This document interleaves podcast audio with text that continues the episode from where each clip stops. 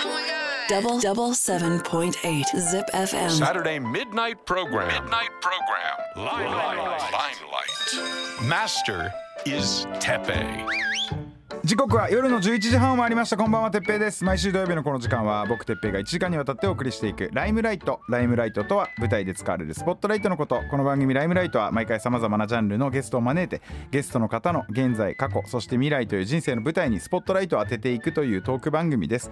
今週のゲストは有限会社後藤サボテンの社長後藤博光さんです。よろしくお願いします。よろしくお願いします。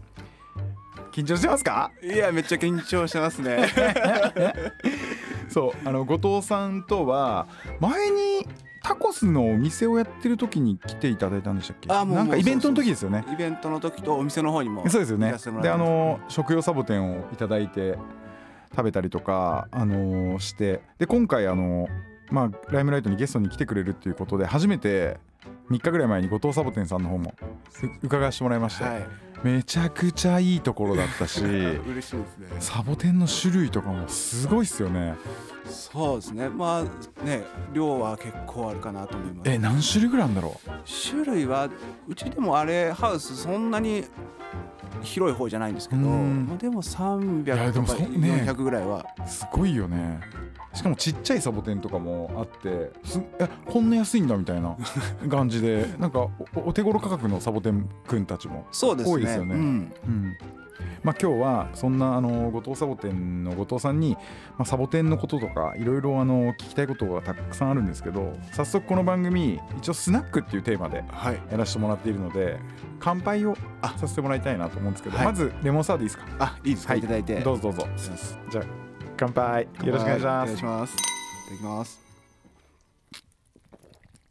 で今日はねやっぱりサボテンの話をするんだったらテキーラを飲みながらやりたいなっていうことではい。わざわざお家に帰ってお家にあった一番高いテキーラを持ってきましたいや、もうさっきから気になってました。でしょ？これ後で写真撮って一緒にあのあげときますめちゃくちゃ瓶が可愛くて飲み終わったら花瓶にしようかなと思ってたんだけどあのサボテンの絵も書いてあるんで今日これあの飲み切らずにあのお持ち帰りいただいてプレ。ゼントしますもうすいません。や開けてもうすでに何杯か飲んじゃったけどいや嬉しいですね。はい。ありがとうございます。じゃあよろしくお願いします。じゃあまずは現在のことについて伺っていきたいんですけど、はい。えー後藤サボテンはどんな会社なんですか？そうですね。うちどんな会社、まあサボテン農家なんですけども、さっき哲平さんが言ってくださった、まあ来てくださった時にあの見ていただいた小さいサボテンを、まあうちの場合だと例えば、まあちょっと綺麗な鉢とか、うん。そういったのにアレンジして、まあお花屋さんとか、まあ最近だと雑貨屋さんうん。とかに販売するような、まあ、か会社というか農家で,、でただあの春日井っていうその産地としてはもう本当ああいうちっちゃいサボテンを種から作る。そういう産地なんです。うん。サボテンって種なんですね。種。なんかそれすらもみんな見たことない世界だよね多分。そうそうですね、うん。結構不思議がられますね、え種のサイズはさひまわりの種が10だとしたら何ぐらい？あれが10ひまわりの種なんか10あの1個のサイズが10と考えた時にサボテンの種は朝顔の種でもいいですか？おお朝顔の種と同じぐらいってこ朝顔の種を10としたと、ら、うん、まあ種類にもよるけど 5? お四四くらい。ちょっとちっちゃめなんですね。ちょっとちっちゃいです。もう 5, 5マぐらいというか。え最初はさああいう双葉っぽい芽が出るの？普通に。あサボテンそう出ます。あそうなんだ、はい。そっからじゃあなんであんなにこうニクニクした感じになっていくわけ？どのどの段階なのそれ？あれはもうほんと種まくと、まあ、双葉が出るんですけど、でサボテンってあれ茎なんではで双葉が出てで真ん中からその茎みたいな部分が出てくるとそれが徐々にサボテンらしくなってくるあ感じですね。あじゃあどんどんどんどんその茎の部分が広がってってまあ形によってはなんかこう丸っこいドーンってやつもあるしそうそう上に伸びていくやつもあるし、はい。あとはねこういう流絶卵みたいななんていうのこうベラッとしたやつがこう広がっていくやつとかも。そうですね。ただそまあアガベとかはそうですけど、うん。あれねサボテンじゃないんですよ。ああれサボテンじゃないんだ。あ れサボテンじゃないんですよ。そうなんですよ。あれはじゃああそっかそっか確かにサボテンじゃないって言われても、ね、あの見た目からもうん。サボテンじゃないじゃないかもしれない、そうですね。あれは何なのじゃあ？れはえーっとかで言うとねちょっとど忘れしちゃったんですけど、リュウゼツラン科だったかまあでも本当にそういう別の科があって、うん。でサボテンの場合だとサボテン科っていう科に含まれるんで、なんでまあ総称すると全部多肉植物、だけどもグループがちょっと科が違うみたいな、でもさ、そもそもさ、はい。サボテンって何なの？これ一番重要な質問だよね。そうですね。何なの？サボテンって。だってさめちゃくちゃ独自進化だよね。そうですね。だって他のところ、まあ、ジャングルとかにもトゲがあるっていうのはね植物のその身の守り方の一つではあったわけじゃん、はい。だけどああいう荒涼とした砂漠みたいな水の少ないところで、ああいう風に育ってああいう独自の進化を遂げていったサボテンと僕たちが想像するあのサボテンはは何なの？一体。そうですね。でも本当この前哲平さん来てくださった時に、あの地元の小学生、うん。あの3年生なんですけどあの子たち。そうちょうどねあの小学生たちがサボテンを見に来ててそれで絵を描いたりとかでなんかねあのあそういう取り組みやられてるんですよね。そうですね、うん。でその時にもまあ子供たちにサボテンってこんな植物だよっていう話するんですけど、基本はね今日写真持ってくればよかったですけど本当に普通の植物みたいな形だったのが、うん。まあ、だんだんその住んでるところが乾燥してくると、うん。まず葉っぱってめちゃくちゃ水分を失いやすいんで、うん。葉っぱなくしちゃうんですよ。で茎だけになるんですけどそれでもちょっとまあ干からびて死んじゃいそうっていうことで、うん。その茎の部分に水を溜めとけれるようにちょっと膨らんでくるというか、ん。まあ、それをあの多肉化っていうんですけど、あの膨らんできた姿でくるとちょっとサボテンらしく、まあ、それこそあの食用のサボテンになるようなああいう平べったい形うんに進化してうん。でさらにもっと乾燥が進むとその平べったい形からさっきの背が高くなるようなうん柱サボテンに進化してうん。で最終的に丸いまん丸な玉サボテンって呼ばれるサボテンに進化するっていうその環境の変化でへえ。あじゃあ最終形態があの玉サボテンの系なんだ。そうもうもうちょっとだんもう最終の本当の最終はありますけどえなんなの本当の最初なんだ本当の最終はね多分うん。ボタンとかって言われる、はいもうもうちょっとねなんていうのかなゴツゴツしたトゲもなくなるようなのが一応最終だっていうふうに言われてると思いますけど。あのさうん。トゲがやっぱりすごい進化したわけじゃないですか、はい。あれはその動物から身を守るためってことですよね。あもうもうまさしくうん。そうですね、本当になんて茎の部分の水を狙ってやっぱ動物が食べに来るのでうん。トゲを持つんですけど、うん。あれもともと葉っぱが進化してトゲになったって言われてるんで。そう。なのでほなんでもともと葉っぱだからか結構その、まあ、今の梅雨の時期とかちょっと湿度が高いと若干ですけど仕事しててもあ今日柔らけえなとか。う、ん。うん、で逆に雨全然降らないとめちゃくちゃ痛いとかうん。ちょっとそういうのはねあるんだ。あありますあります、ねえねえねえあのさ毒持ってるやつとかいないの？トゲ自体はもともと葉っぱっていうのもあって多分毒はないんですよ、めっちゃ刺さってますけどん。大丈夫なんでうん。多分毒なくて。ただサボテン自体はやっぱり食べるとまあ苦かったりだとかうん。ちょっと毒っぽいのは多分あると思うんですけど。まあそれこそなんかちょっと幻覚的なのもありますし。えー、なんて言うんだっけ？えっ、となんかあるんですよね。ものすごく強い幻覚作用を持った成分があってそれで要は昔のネイティブアメリカンの人たちがそのシャーマニズムだったりとかそういうので占いしたりとかそういうのの儀式にそう。いうものを用いてっていうね、はい。文化があ,、ったりもするんですよ、ね、ありますあります、ううん。で本当にサボテンでいうとロホホラ族っていう族のサボテンがそういう儀式に使われるっていうので、うんそれ本当トゲもなくてめっちゃ可愛いんですけど、うん。おまんじゅうみたいで、ううん。んうん。でもそういう成分があるんで、うんなんかそういういろんないね僕らのイメージでいうサボテンっていうとなんかトゲトゲがあってっていう、そこで結構止まっちゃうっていうか、はいはいはい。ね、それ以上はまあ自分が好きで植物興味あったりとかそういうのがないとこうなかなか踏み込まないうん。部分だけど、そういうふうに説明してもらえるとめちゃくちゃよくわかるし。あ嬉しいです。へえみたいな。あじゃあもう針とかも、はい。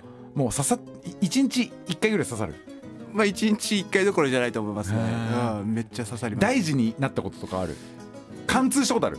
さすがにないか。貫通はないんですけど、まあ本当に何年前だったかな。23年前ぐらいにちょっとまあつそれこそ今ぐらいの時期にサボテン背が高いサボテン伸びすぎたやつ切っててちょっと暑さでフラッとした時にあちょうど足元にでっかい痛い。丸いサボテンがあはあって それをちょっとなんていうのかけ蹴っちゃって。ああけあこうの方をやったってこと？すここですねこここうわすね。こすねすねの横で蹴っちゃってもうトゲめっちゃ刺さってで折れちゃうからうん。なんか中に残っちゃってへでうちすぐ近くに市民病院あるんでは走ってで抜いてもらって。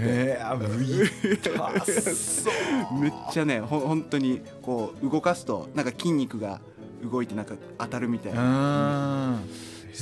踏んづけたりとかもあれだよね第俺1位がレゴだと思ってたけど あの踏んづけて痛いの。だけどサボテン踏んづけたらやばいよね。やばいですね。まあうん。でも家の中落ちてることないですから。まあまあそっかそっか。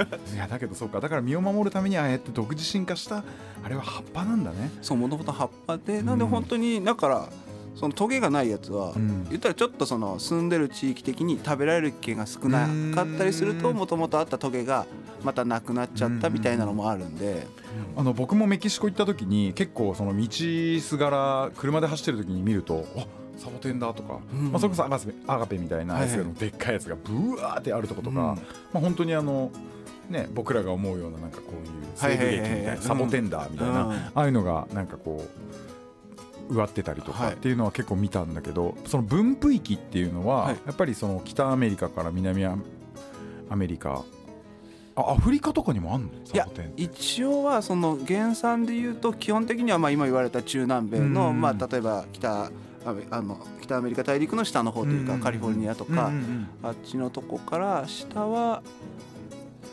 僕もちょっとあれですけども、まあ、チリとうん。かああいうちょっとボリビアの方とかにもあるしでもブラジルとかは多分そこまで下の方行っちゃうとまたちょっと環境が違うので、うん。ちょっと熱帯とかね、そういう風になってくるとないのでやっぱ中南米が一応メインですね、でもやっぱりその結構範囲としては広いん。で育て方としても結構難しかったり、うん。あの違ったりするので、うん。へええあの食用サボテンとかもさ、はい。あの食べれるやつなんだっけ？はい。ノパルだっけ？あノパル。はい。あれも日本でそんなにたくさんのところでは作られてないでしょ？ほそうですね。もう本当に多分言ったらあれをその、まあ、例えばうちだとビニールハウスで作ってるんですけど、まあ、ハウスで作ってるのはまず聞かないですね。ん。うん、ゆ唯一サボって春日井がその野菜として流通するサボテン作ってるのはもう春日井ぐらいだと思いますけど、ううんん。そっかそっか。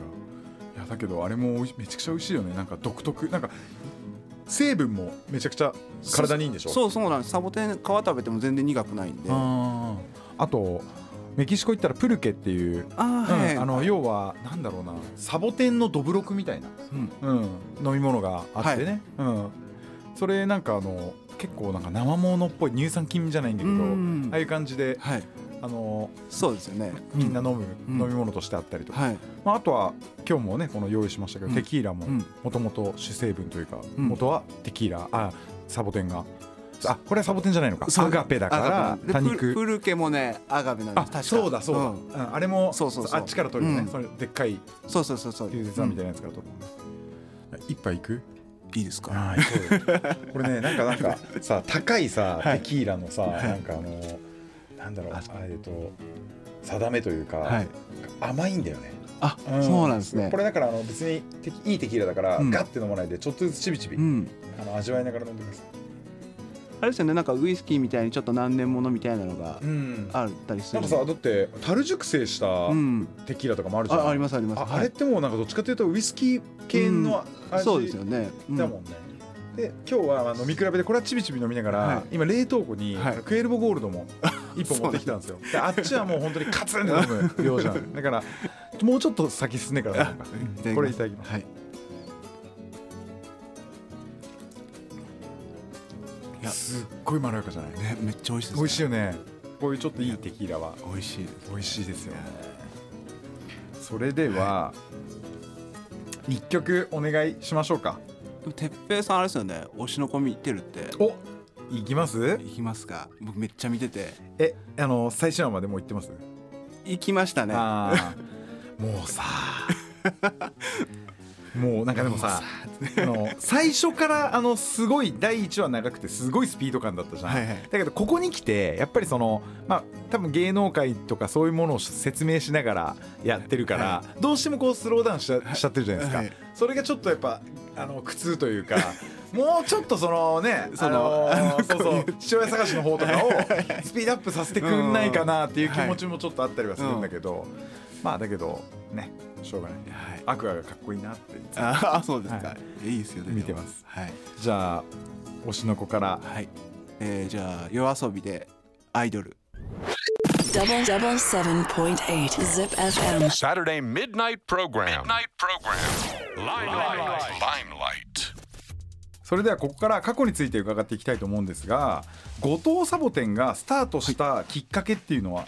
ああきっかけですか。はいうちはまあ本当後藤サボテンっていうかまあその前にその春日井でそのサボテンが始まったっていうのが少しあってほもともとあの春日井あのうちがある地区が桃山地区っていう桃山町っていうところなんですけどまあ本当今もう桃作ってますしうんうんうんぶどうも作ってたうりん。で昔はあのリンゴを作るその南限というか一番その南の限界の位置でうん。でリンゴを作ってる農家さんがたくさんいてでそのリンゴ農家の、まあ、2代目3代目なのか若い人たちが昭和の28年ですね、うんうんうんにちょっとそのサボテンをやろうっていうことで。うん。で当時もやっぱちょっとサボテンって珍しくて、うん。まあ、高級だったりだとか、うん。そういう鑑賞して楽しむみたいなそういうのでやってるとこはあったんですけども、それをまあそれこそ種から作るのをうんその仕事としてもう大量に作ろうっていうので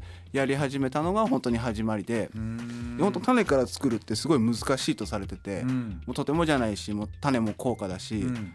やり方も分かんないから無理だろうって言われたのをそのやり始めた人たちがまあちょっと12年かけて、うん。あのできるようになっててでその人たちがやってたのが、えーと昭和28年なんですけど、うん昭和34年にうん。伊勢湾台風っていうのが、うん。来てでリンゴの方をちょっと全部その台風がダメにし,、ま、してしまったっていうのがあってうん。でうちの祖父なんかもリンゴを作ってたのがダメになってしまったので、まあ、じゃあサボテンをやろうかっていうことで。おじいさんもあの代から始まってそうそうそうですね。なんで本当にそのリンゴをやってた本当被害を受けた他の農家さんたちが結構やるようになってうんでまあ運がいいのか悪いのかそのサボテンブームっていうのがその伊勢湾台風からまあ45年後の、まあ、昭和30年代後半とかうん。40年代ぐらいにかけてあってでへ一気にそのあの生活できるぐらいの量が出るようになって、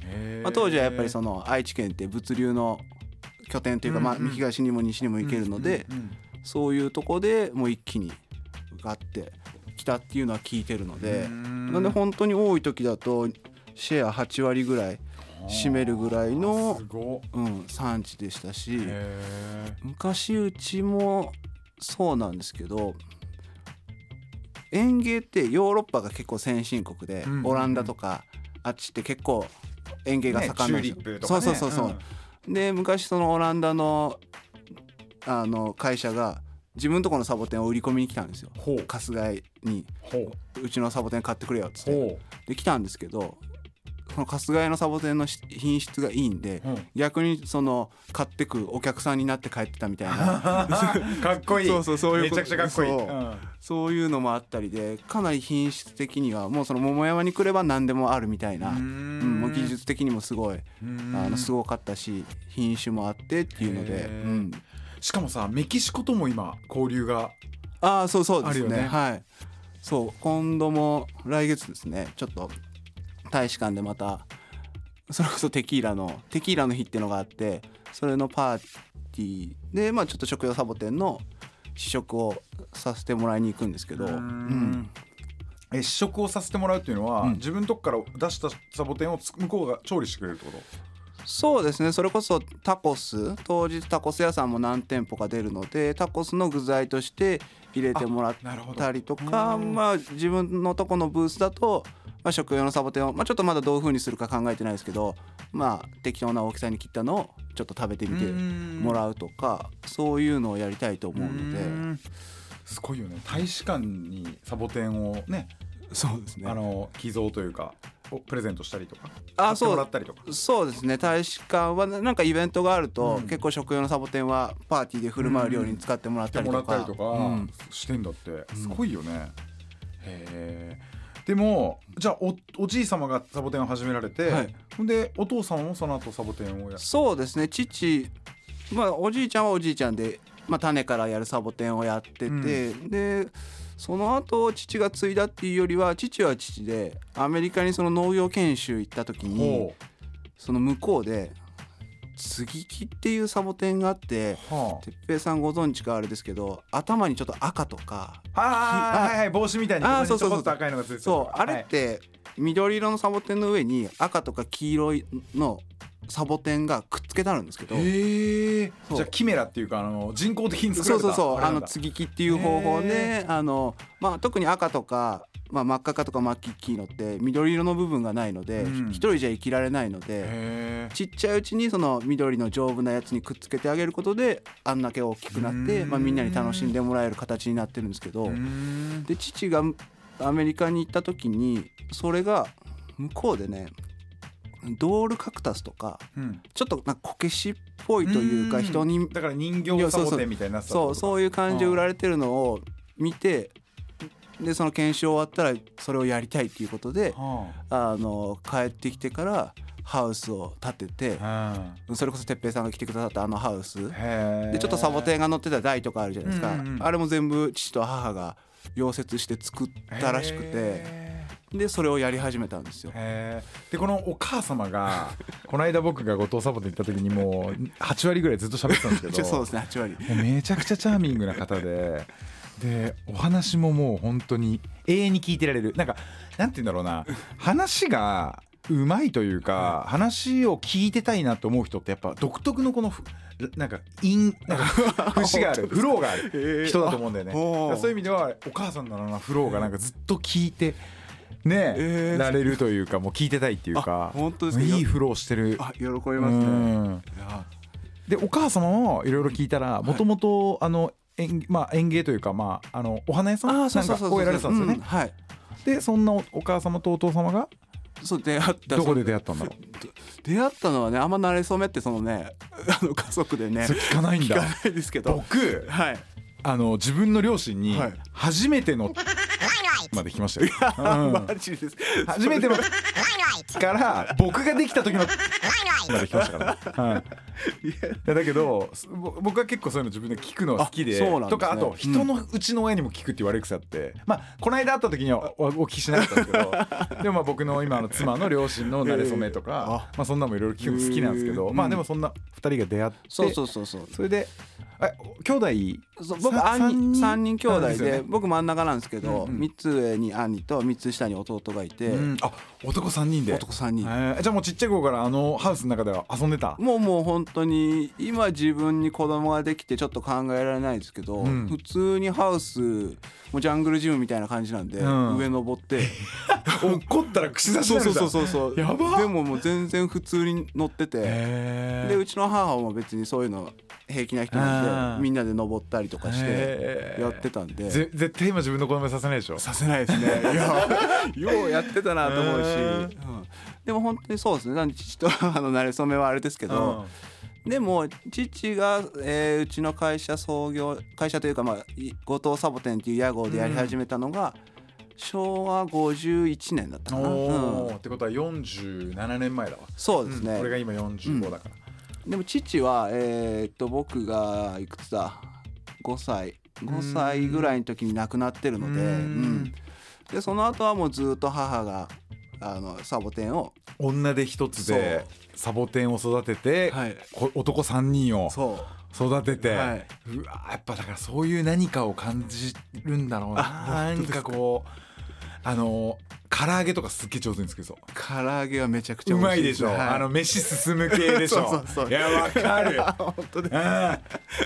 うん。男を育てたこのなんかねお母さんの飯ってめちゃくちゃうまいよね。そう。ニンニク効いててしょっぱくてみたいな。そうもう唐揚げは本当めちゃくちゃ美味しいですね。いやほんと。うん。なんかそんな気した。はい。今度食べさせてもらいたい。ああぜひぜひ。うん。そっか。で女で一つで。そ育て上げ、はい。あそうか。うん。ずーっと喋ってたもんね。うん。もうサボテンの。お母さんからもっとディープなサボテンの話聞いたんだけど あのもっとディープになったら失礼なんだけどあのなんか穴を掘ってはいはいはい。半地下みたいな。あー。いや昔室じゃないけど、なんかああれはなどういうシステムなの？あれは、えー、と昔その春日井でそのサボテン始めた方たちが、うん。そのまあいろいろ試行錯誤していく中で、うん。そのサボテンの栽培でやっぱ春日井でも寒いのでうん。もともとああいう地域の植物だから、うん。まあ、冬の間の管理どうするかっていう風になった時に、うんその地熱を利用するとか、うん。まあ、そういうのもあったと思うんですけど本当にほ掘ってでつ通路を掘ってその地面とフラットな位置にサボテンを置いてはそのハウス。まあハウスの資材も少なくて済むのかうんなるほどうん。なるほど。そういうのでね結構、うん、特徴的でうん。今でもまだ残ってるんですあけど。今もやられてるとこあるんですかありますあります半地下で。うん。そうなんだ、うん、ただやっぱ今だとまあ本当に普通に立った方が早かったりするので,、うんうん。うん。で昔はそういうのがあって、そっか、だけどさ、はい。あのサボテンの中ではい、一番、はい。あの高価なやつっていくらぐらいなんですか？今後藤サボテンにあるサボテンこれはもうちょっと売り売り値つかないみたいなもうちょっと値段つけらんないなみたいなある？でも結構ちょっと難しくて例えば哲平さんも来てくださった時に見ていただいたからあれですけど奥の方に大きなのがはい。あって、はい。で大きなのはやっぱ年数も経ってて、まあ、うんうちでもまあ大体780年ぐらい経ってるサボテンがはあ。ある。でそれこそおじいちゃんも手がけてるやつってことね。そうそうそうそうかもしれないですね。なんでそういうのはやっぱ値段つけるとしたらじゃあね780万ぐらいとあかー。まあそういう値段になるんでそれはまあ高価なのは当たり前なんですけどでも例えばその種から巻いてまだ数年のやつでも品種によっては数万円するものもあったりとか。へそう。でさっきの真っ赤っかなやつとか真っ黄のもあるんですけど、色がもう全部そういう風になっちゃうとちょっと柄も何もないんですけど、それがちょっと錦鯉みたいにその模様みたいに見えたりすると、うん。それはやっぱり一点物というかそれは高級ですね。うん。えあじゃあそういうのをこう品評会みたいなのもあったりするの？あありますあります。うん。サボテンも種類が3,000とかそれぐらいあって。へでもうなんか趣味の世界まあカメラとかそういうのと一緒でサボテンで好きなんだけどもうこの品種だけめちゃくちゃ好きとか。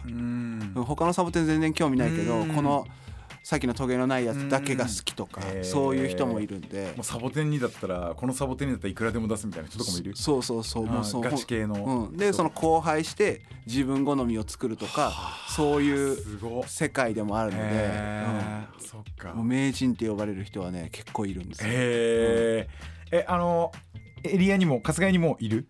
春日井はもうどっちかっていうとその仕事としてうんやる農家としてっていうのがあるんですけどもう数年前にちょっと亡くなってしまったんですけどうん。もともとその伊藤さんとか、うん。まあ、関戸さんっていう方たちが始めたのがうん。始まりなんですけど、うん。その伊藤家のちょっとその重鎮というか、うん。もうその人に種まかしたらもうな何でも生えるとか発芽する。そう発芽するとか。すげえ。ひ 品種改良とかも,、もうその人のだったらもう何でも買うみたいなファンがいいるぐらいの人がいてやっぱそういう人がいた時はもうやっぱり来る人も全然量が違ったし、うん。その人の苗だから欲しいみたいな。うん。すごい世界だね。で今でも結構競りとかサボテンの会とかに行くと、うん。その人が作出した品種が出たりすると、うん。もうそのファンというか、あうん、そので弟子の人とーかが買うみたいな。すごい すごいですよ。なんかあれ年に2回ぐらいその春日井というか愛知県であるのでうん。ぜひ見てほしいやいですね。行ってみたい。めっちゃ興味湧いているや本当にね、ちょっとある種異様な雰囲気という うんか、ね。すごいもうなんでこんな草みたいなのが数万円するとかうん。もうそんな世界なんで面白いと思う。あじゃあさそのいつからその後藤サボテンを継ぎたいっていう、あまあ、例えばねお父様とは5歳ではいはい。死別してしまって、うん。その小さな、ね、5歳の段階では別にそんなこと多分考えなかったじゃないですか、うんそのどの段階でつ継ぎたい？お兄様はまた違うことやられてる今は違うことやったんですけど、うん。でもそれこそまあ父が早く亡くなってて、うん。まあ兄が父代わりっていうわけでもないですけども、うん。ずっとそのまあ兄が長男でいて、うん。で結構やっぱり3つ上の兄って、うん。まあ今ではねそんなあれですけども、まあ、小さい頃って結構もう絶対的なそうそう。存在というか。もうあのチューペットとかポキッとったらあの棒がついてる方絶対くれないね、うん。そうそう。あのツルツルの方だけ絶対渡されるみたいなね、そう。上下関係しっかりあるそうから上上下関係しっかりあって、僕大学行かせてもらってたんですけどで兄は結構高校卒業した後にまあアルバイトしながら家のし仕事手伝っててうん。でそれもすごい楽しく見えたんでなんかもう大学行かせてもらってる最中もなんかまあちょっとやっまあ軽くいノリですけどちょっと仕事一緒にやってみたいなみたいな感じで始めたのがスタートで。うん。でも今思うとでも本当にその、まあ、母が頑張ってる姿も見てたし、で兄がやってて、ななんかまあ本当にその父が残したサボテンとか、うん。そういうのを、まあ、守ってくじゃないですけど、そういうのも、まあ、少なからずうん。何パーセントかはあったのかなとは思いますけど、でも3人ともすっげえマザコンそう。そうでしょ。絶対そうだと思う。いやどうですかね、うんまあ、絶対お母さん大好きだと思う。いやーやっぱそうですね。でもまあうん嫌いではないですしでもまあずーっとその近いんでうん。僕なんか特に仕事一緒にしてるから、うん。まあ、えそう。兄弟でさそういう話あんまするかどうかわかんないけど、3人ともはい ぱいが好きそう。どう？そう。それなんかわかんないわかんない。勝手な俺の印象イメージなんだけど3人ともだからから女性の体の部位でどこが一番好きっていうのはあるとしたらどう？あんまり？いや僕自身はまあそれはち好きですけど。い 絶対そうだと思った。やでうん。も兄と弟のそれは話したことないんだ。したことない。あーでもいつかなんか飲みながらあー。あ思い出したみたいな。聞いてほしい。絶対、うん、なんかサボテンもさ、はいなんかその植物って、はい。なんかそのスタイルのこのフォルムのエロさみたいな、あー。なんかその女性の体をイメージするようなものだったりとか、でなんかお花によってはさ、うん。もうこれもうそのまますっていう あのあったりとかあるじゃん。だけどさサボテンってさ、はい。なんかあの肉肉しいなんかなんていうの？あのなんか独特のまた違ったえサボテンにしかないエロさってあると思うんだよね。どっちかっていうとサボテンってなんか男性的なイメージがあってやっぱりああいうフォルムもあったりするんでうん。で対照的になんかトゲもなくてつるっとしたサボテンじゃない植物があってそれはあのサボテンって漢字で書くと「千人の手のひら」って書いてサボテンって読むんですけどその手のひらっていうのはそのうちわサボテンのあの平べったいのがちょっと手の形みたいなのに見えるってところから多分来てると思うんですけど。でそのつるっとした方の植物は女って書い女に千人の線で目線って呼ばれるのがあって。なんでやっぱどっちかっていうとサボテンは男性的なうん。感じかなとは思いますけどなんであんまエロいなっていうサボテンは感じたことはないですけどまあでも人それぞれなんで。まあそうそうそう、ん。でもなんかあのドテッとした感じのああいうサボテンとかも なんか、えーなんかこういうのこういうのでいいなみたいな、でちょっとじゃあ明うん。日その目線で見てみう。ますん。あとスラッとしたサボテンもねうん。この間後藤サボテンさん行って、あこんなのもあるんだとか思ったのが、普通の木みたいなやつがこうクーって長くあって、それに葉っぱみたいのがチチチチってついててあなんか普通の観葉植物みたいじゃんと思ってパッて見たら葉っぱの陰に針がチチチってついてたりとか、うん。ね。そう。うん、あんなもんめちゃくちゃ初めて見ました。あそうですね。ん。可愛いなと思って。あれめっちゃ可愛いんですけど、うん。あれサボテンじゃないんですよ。あやっぱあれはサボテンじゃないんだ。じゃあ俺この間買った2つってあれ後藤サボテン行ったのに、うん。ドンピシャでサボテンじゃないやつ買ってたんだそうそうああそうなんだ。そう。いやでもまあでもトゲトゲしくて、うん。うんかっこいいし、うん。うん。ああそうか。そう。かへー。じゃあ後藤サボテンの,、うん。あの社長として、はい。あのーまあ、就任したというか、まあ、社長になったのはい。つからなんですか、あれいつだったかな？ちょっとね僕そこら辺適当なんでねあれですけど多分10年経ってないかちょっとまたちょっと調べてみますけどううん。ん、うん。うーん。なんか変わったことありました？いやもう全然もうその、まあ、うち家族経営みたいなもんなので、まあ、それこそ、まあ、意識としてはやっぱこういう表に立つことが多くなったので、まあ、それなりに、まあああいう子どもたちに対して、うん。あの授業するのもそうですけども、なんかコロナの間は、うん。そうやってあのサボテンを見に来てっていうのができなかったからな何授業やっけあれ出前授業って言うんですよ。出前授業っていうんだって、なんか出前授業っていうので学校に後藤さんが行ってそれでサボテンを見せてあげたりとか、はいお話をしたりとかっていうのやってたんだよね。そう体験させたりとか、ううんん。しましたしました、うん。あれすごくいい経験で、うん、まあ普段は本当にああやって来てくれるのがメインだったんですけど、まあ、コロナで来れなくなってあの行かせてもらって、うん。でも本当にやっぱりずっと続けてるんで言ったらお兄ちゃんお姉ちゃんは行ったのに自分は行けてないとか、うん。まあ、そういうのがあって。でまあ最初出前授業やってほしいって言ってやってくださったとこの噂を聞きつけてうちもやりたいうちもやりたいみたいなのが増えて、あうん。ですごい喜んでもらえましたね。ーうん。いやでもすごいいい。で子供たちもめちゃくちゃ可愛くて なんかもう俺がなんか俺は全然関係ないタイミングで言ってるけどなんか俺のことをなんか関係者だなと思って「これはサボテンじゃないよね」とか言ってなんかやたら話しかけてきたりとか。あそうなんですね。うんこれ痛いかなとか言って「でもさサボテンってさなんで針があるんだろうね」とか言って。言ってくるから俺もちょっとあれまあ動物に食べられないためだと思うよみたいな。張り合っちゃったりとか。あそうなんです、うん。そうかとか言って。もうなんか全然面白かったすごいね。ああいう試みっていうかまあああいうのはね。うん、なんか印象が強く残るっていうかね。そう、本当に今あれはもうほ本当に20年ぐらい続けてて、うん。もう母の代からずっと続けてるんですけど、もう本当に引率で来る先生が昔私来たことあるよとかうん。そういう感じなので結構市内のあの、まあ、例えば名古屋祭りとか名古屋にあって、うん。春日井だと春日井祭りみたいなのがあって、でうちサボテンで出店してるんですけどもうすごいそのホーム感というか。あめっちゃみんな「あうんサボテンだ」っつって「うんあ後藤さんだ」っつって来てくれてあ久しぶりみたそいうなね。で例えば名古屋とか違うとこでやるとまあそれなりにサボテンやっぱり見てくれるんですけど、うん。もう全然そのもうほんほんとホームアンドがっちり感が違う。アウェーというか春日井はすごい恵まれてるなと思いますね。うんそれではあの過去パートのお決まり質問なんですけど、はなんかこう過去を振り返った時にはい。好きな時代に戻れるとしたら、い、つの時代に戻りたいですか？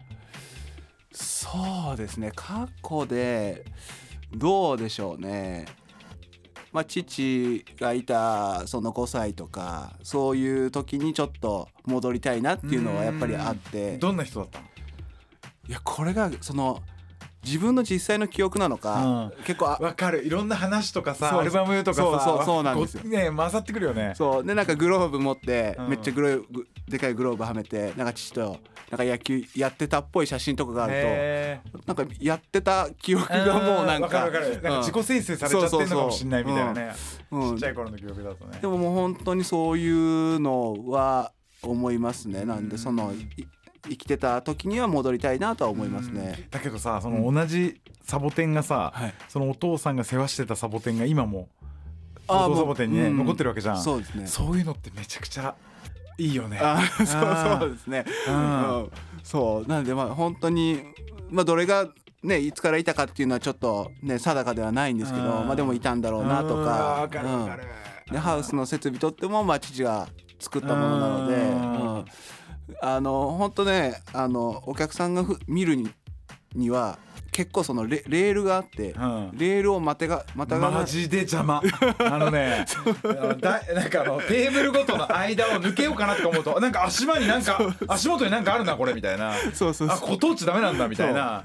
そう。めっちゃ見にくいよね。そう、ん。ななんでもう本当に申し訳ないなと思うんですけど、いえいえまああれをなくしちゃうのもあれだし。そうやめた方がいい。あれでいいと思う。そあのままあ、う。ん、じゃああなんか邪魔だな。あここじゃあ大回りしないといけないんだみたいな。そうそうそう。いやでもあああいうのを見るとまあ本当に。で昔父がなんかハウス自分で建ったんでまあそういうなんかここは何メートルと何メートルだみたいな書いた跡とかがあったりするへとまあなんかそういうのちょっと感じますけど。うん。はい。そうだよね、えそれでは、はい。えーその頃の思い出の曲っていうとなかなか難しいと思うんですけど何かこうその時を今思い出した時に連想する曲だったりとか何かありますか？あーでもねうちの母がめっちゃその爆音で音楽かけて掃除とかはいはいはい。めっちゃする人で,、はい。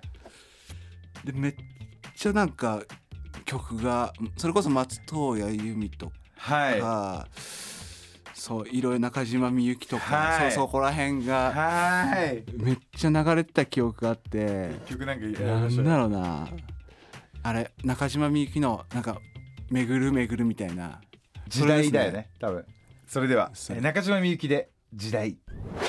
Double double seven point eight Zip FM. Saturday midnight program. Midnight program. それでは最後は、えーこれから先未来のことについて聞いていきたいと思います、じゃあ今後後藤サボテンとして何か新しいことに挑戦したいみたいな何かありますか？新しいことになるかはちょっとあれなんですけどもやっぱりうちその、まあ、それこそ今も春日井でやらせてもらってて、まあ、そういう子どもたちとしそういうふうに春日井のサボテンをっていうようなあの授業をさせてもらったりするうん。中で、やっぱりそれは残していきたいなっていうふうに思うし、うん。うん、やっぱりそのうちの周りサボテン農家さんまだ6軒7軒ぐらいあるんですけども、やっぱその一番全盛期からするともう10分の1とかそれぐらいに減っちゃってるっていうのがあるんで、やっぱ産地としてのその、まあ、春日井のサボテンをつないでいきたいなっていうのはすごく思うので、うん、なんでまあそういう活動をしていきたいなっていうふうには思ってるんですけども、うん。えあのお子さんにもあれですか？サボテンどう？とか言って。あサボテンサボテンいいんじゃない？みたいな。そうあの本当ちっちゃい時は今小5なんですけど、結構小いくつだったかな？小3か4ぐらいの時に将来何になりたいみたいな時はなんかササボテンをみたいなのがあってへおめっおと思ってちゃ嬉しい。めっちゃ嬉しくて。でも最近なんかちょっと違うこと言ってるなって、YouTuber になりたいよ そうそう、うん、でもまあそれはそれでうんあれですけども、うん。まあでも本当に子供できてからはそういうのも強く思うようになったかなと思うし、うん。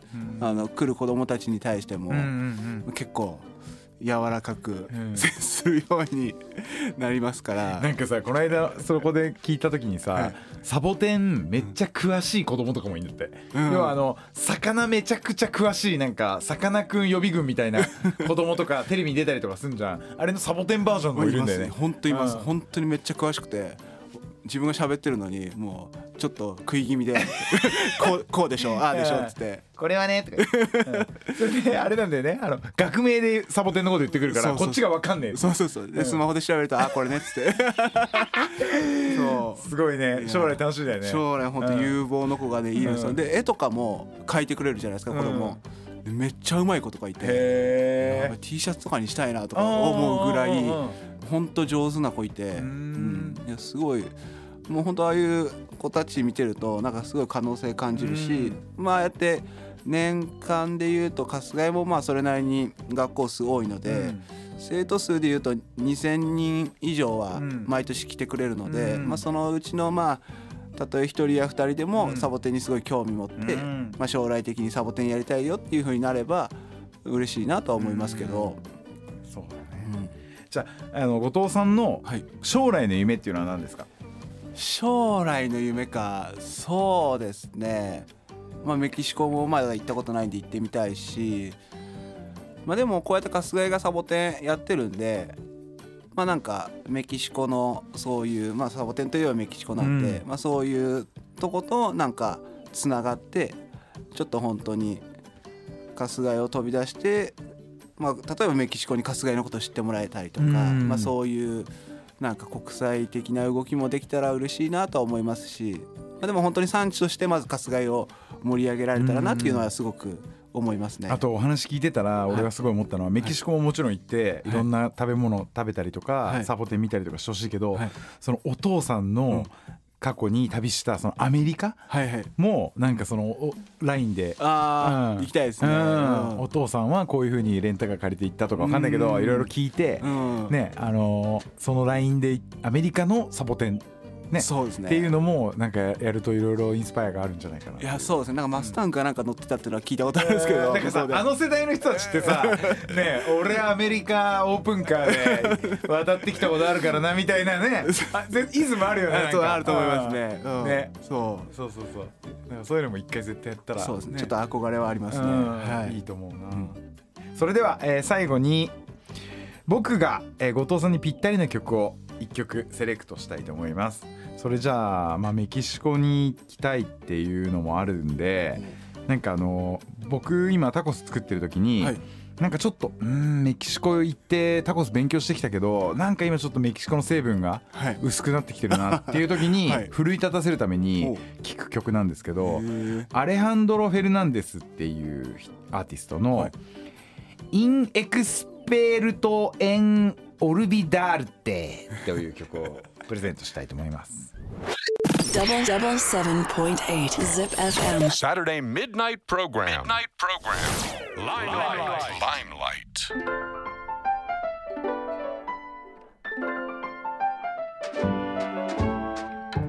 Limelight 今日のゲストは有限会社後藤サボテンの後藤容充さんでしたいやー本当にねぜひあのー春日井のはい。後藤サボテン、皆さんも一回行ってみてください。本当びっくりするしめちゃくちゃ楽しいしただ一個注意してほしいのは、小さいサボテンは安いんですよ。だから僕あこれかっこいいなと思って2個ぐらいじゃあこれとこれくださいとか言ったら、したらうん万円して 中くらい以上は高いんでそこは皆さん注意してください。もう僕もこれ引けんなと思ったからあじゃあまあこれでなんつって金持ってるふりしたけどあ領収書は絶対くださいってそこはちょっと最後あのすがりつきちゃいましたけど。でもあのね最初は小さいサボテン見繕って、うん。こう自分だけのねこそうセットみたいのを作って、まあ、育ててでうまくいったらちょっと大きさを上げたりとか、うん。種類を変えてみたりとかはいっていう、なんかサボテンと自分の生活ねサボテンがある自分の生活みたいな、うん。そういうのをなんか楽しめるはい。と。思うんで、うん。特にねあれじゃないですか。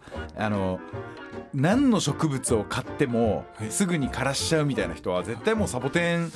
でもサボテンもそんなに簡単ではない。そう簡単ではないんで、うん。たまになんかサボテンさえも枯らしちゃってみたいなこと言うね、方いますけど、うん。結構難しくて、うん。でもポイントを押さえれば、まあ、他の植物よりはあの結構丈夫な植物だと思うので、うん。ぜひ。ねえねえこれって本当にあるの？あのオカルトみたいな話なんだけどさ、自分の出してる木が悪いと、はいあの植物がそれを吸ってうん。枯れちゃうみたいな。本当にあると思う。いやでも僕 変な話というか、うん。家にサボテンないんですよ。あ でもそれはさやっぱ仕事にしてるからだよ、そう。絶対、はい。ないんですけどうちのお客さんはなんかもうそれこそ龍神木っていうサボテンを指名で買ってくる人がいて、うん。龍神木っていうサボテンをずっと買ってってくれるんですけども、でその人は龍神木がダメになると自分の悪い気を吸ってくれたっていうことでまた新しい龍神木をお迎えしてっていう風にずっと買ってくれるお客さんがいてなんでそういうやっぱ考えというかうん。それはあるうんかもしれないですね。やっぱあるんだね。そういうのがね、うん。ありがとうございます、また、えーライムライトはポッドキャストで過去の放送を配信していますエピソードの配信は毎週土曜日先週オンエアした吉田山田とのトークの模様は本日からアップしています聞き逃した方もう一度聞きたいという方は ZIPFM ポッドキャストからライムライトをチェックしてください来週はどんなお客様が遊びに来てくれるのかライムライト今夜は閉店ですまた来週 It's a great idea. It's all about the music. Music. I guess the greatest thing in the whole world. I like how I never hear the same thing on the radio. It's always different. It's always different. It's always different. It's a great idea. It's all about the music. I like, like, like, like. Music. I would play Music. and I would play. Music. Zip FM. Limelight. Limelight.